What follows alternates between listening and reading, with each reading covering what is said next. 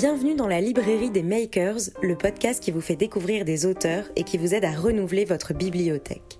Je m'appelle Elisa, je suis journaliste et chaque semaine, je pars à la rencontre d'un auteur ou d'une autrice.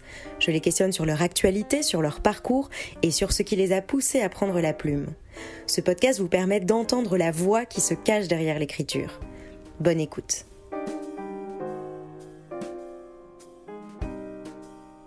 Bonjour Alex Vizorek. Euh, bonjour. Bienvenue dans la librairie des makers, je suis ravie de vous recevoir. Vous êtes comédien, humoriste et animateur et si vous êtes là aujourd'hui, c'est pour nous parler de Opaque et Opaline, un album jeunesse aux éditions Michel Lafon qui est le fruit d'une série de podcasts, mm. une histoire éolique créée par France Inter. Alors, tout d'abord, est-ce que vous pouvez résumer à nos auditeurs sans trop dévoiler évidemment l'intrigue, cette histoire. Alors, bah, je voudrais juste revenir sur ce que vous disiez sur euh, la jeunesse de, comment on m'a demandé ça, parce que j'avais aucune prétention d'écrire des, des, contes pour enfants, mais c'est tout l'intérêt de cette série, euh, Oli, qui demande à des écrivains et quelques trublions, on va dire comme ça. Euh, c'est vous le trublion bah, Je suis plutôt à coquiner à Guillaume Meurice, à François Morel, à ces gens-là, que à Delphine de Vigan et Alain Mabancou. Complètement. Mais je suis flatté d'être dans la même série qu'eux. Et donc ils ont demandé à ces gens-là de euh, s'atteler à l'exercice que j'ai trouvé du coup euh, hyper chouette et compliqué, du conte pour enfants à faire en euh, c'est 8 minutes à la lecture, entre 8 et 10 minutes maximum. Donc je me suis un peu concentré, j'ai réfléchi et je suis parti d'une vieille vanne que j'avais où je posais la question, je disais comment étaient traités les zèbres aux eaux de Johannesburg pendant l'apartheid. C'était un peu mon inquiétude. Je me disais, est-ce qu'ils sont plutôt dans une cage avec les noirs ou dans une cage avec les blancs? Et euh, je me suis dit, il y a peut-être moyen d'en faire quelque chose de rigolo. Et donc, euh, je suis parti du fait que euh, dans un cirque, il y a un cheval noir et un cheval blanc qui ont un numéro, le numéro tant attendu du cirque. Ils sont magnifiques sur scène, mais ils ne s'entendent pas parce qu'ils sont persuadés que l'autre ne l'aime pas. Donc euh, le monsieur loyal du cirque décide de prendre une initiative pour les perturber, qui est de, du duo en faire un trio, et il y ajoute un zèbre. Et là, ils, ne comprennent pas. Ils n'avaient pas prévu que l'entre-deux pouvait exister. Voilà, c'est un très bon teaser ça. Alors justement, euh, vous venez justement de le dire que ben c'était pas forcément vous pour écrire un album jeunesse. Alors qu'est-ce qui vous a poussé vraiment à vous dire c'est un bon projet, je vais me lancer là-dedans? Bah, moi j'aime bien euh, quand il y a des défis d'écriture et, et, surtout j'ai jamais, c'est honteux de dire ça parce qu'il y a des gens qui, n'avancent pas à cause de ça, j'ai jamais le complexe de l'imposteur. Je pars toujours du principe que c'est la faute de celui qui me demande si je suis pas bon. Donc euh, France Inter a, a cru bon de me demander et si c'était pas bon, c'était bien fait pour eux. Je dis c'est bon parce qu'ils en, ont fait un livre. Donc euh, je crois que ceux dont ils étaient un peu moins contents, euh, ils, n'en feront pas. En même temps, il y a 30 podcasts et il y a deux livres qui arrivent euh, tous les X mois. Donc peut-être que tous les livres sortiront en podcast, mais ils trouvaient que justement, et ça permettra de venir au dessin, il y avait de quoi illustrer. Complètement. Parce que le cirque, c'est un monde un peu féerique pour les gosses, les animaux, tout ça. C'était, je pense, un, un, champ de jeu assez sympa pour illustrer. Mais ça, ma voisine vous dira si elle s'est fait chier si ça a été plutôt fluide.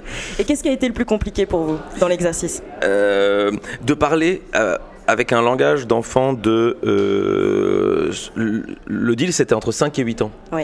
C'est pour que les enfants écoutent ça le soir vite fait et puis aillent au, lit, comme son nom l'indique. Et donc vous pouvez déjà quand même leur parler comme un adulte.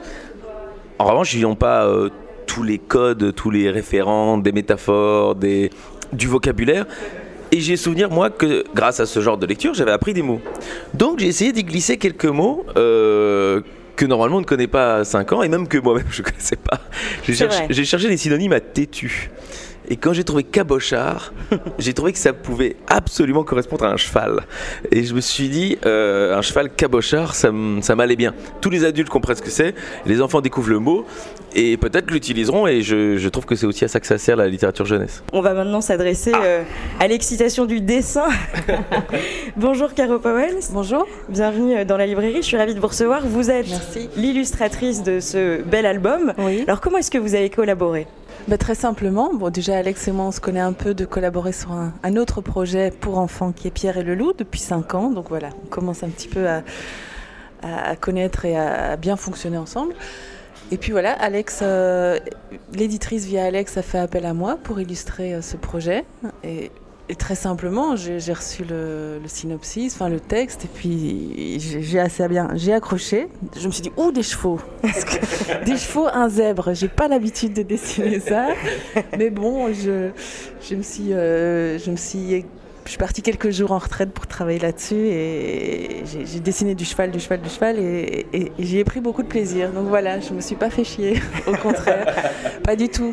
Ça s'est bien fait. J'ai proposé un premier découpage à, notre éditrice et à Alex et, ça a coulé, ça a été assez fluide. Donc voilà, on a jusqu'à la mise en couleur, jusqu'aux originaux, jusqu'aux dernières retouches, ça, ça s'est fait de manière assez rapide et assez fluide. Et qu'est-ce qui a été le plus exaltant? Exaltant euh, bah, de travailler avec ah. Alex. Ah oui, c'est la collaboration. Oh, je flatte. Euh, ça tout se fait à distance, mais euh, le plus exaltant, bah, c'est toujours la même chose. Je vais dire que ce soit sur ce projet ou un autre, c'est d'être sur ma table à dessin, devant mes pages blanches, et puis de commencer à, développer, à créer un univers et, et de voir apparaître des personnages, parce que en fait, les personnages apparaissent c'est eux qui arrivent. Ils viennent instinctivement. Ils viennent, ils débarquent. Et comment on les ah, colorie? Comment est-ce que les couleurs viennent? Comment est-ce qu'on les choisit? Je suis à l'ancienne. Hein. Moi, je travaille avec de l'encre de Chine, de, l'aquarelle, des encres de couleur. J'en fous partout, j'ai des taches partout. donc après, il y a un petit boulot de retouche quand même euh, à, la numérisation.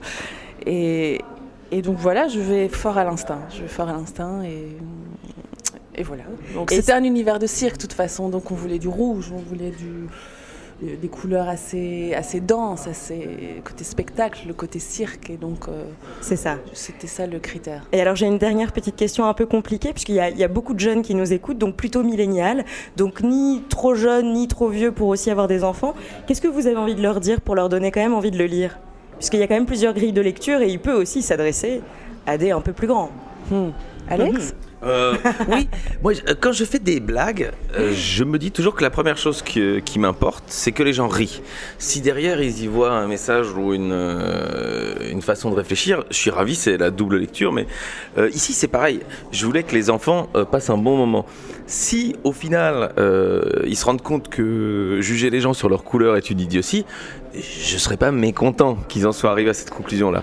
Mais sinon, le but n'était pas de, faire une morale ou propagandiste. Euh, je pense que elle est humaniste la morale et euh, on la, on la voit assez vite quand on est un peu plus âgé. Euh, je suis pas sûr qu'un gamin de 5-6 ans, il, il, voit juste deux chevaux qui s'entendent pas et, ça le fait marrer qu'on mette un zèbre au milieu. Et au final, moi c'est ça que, que je voulais parce que c'est à eux que je m'adresse en premier. Très bien. et eh bien, merci à tous les deux. Merci.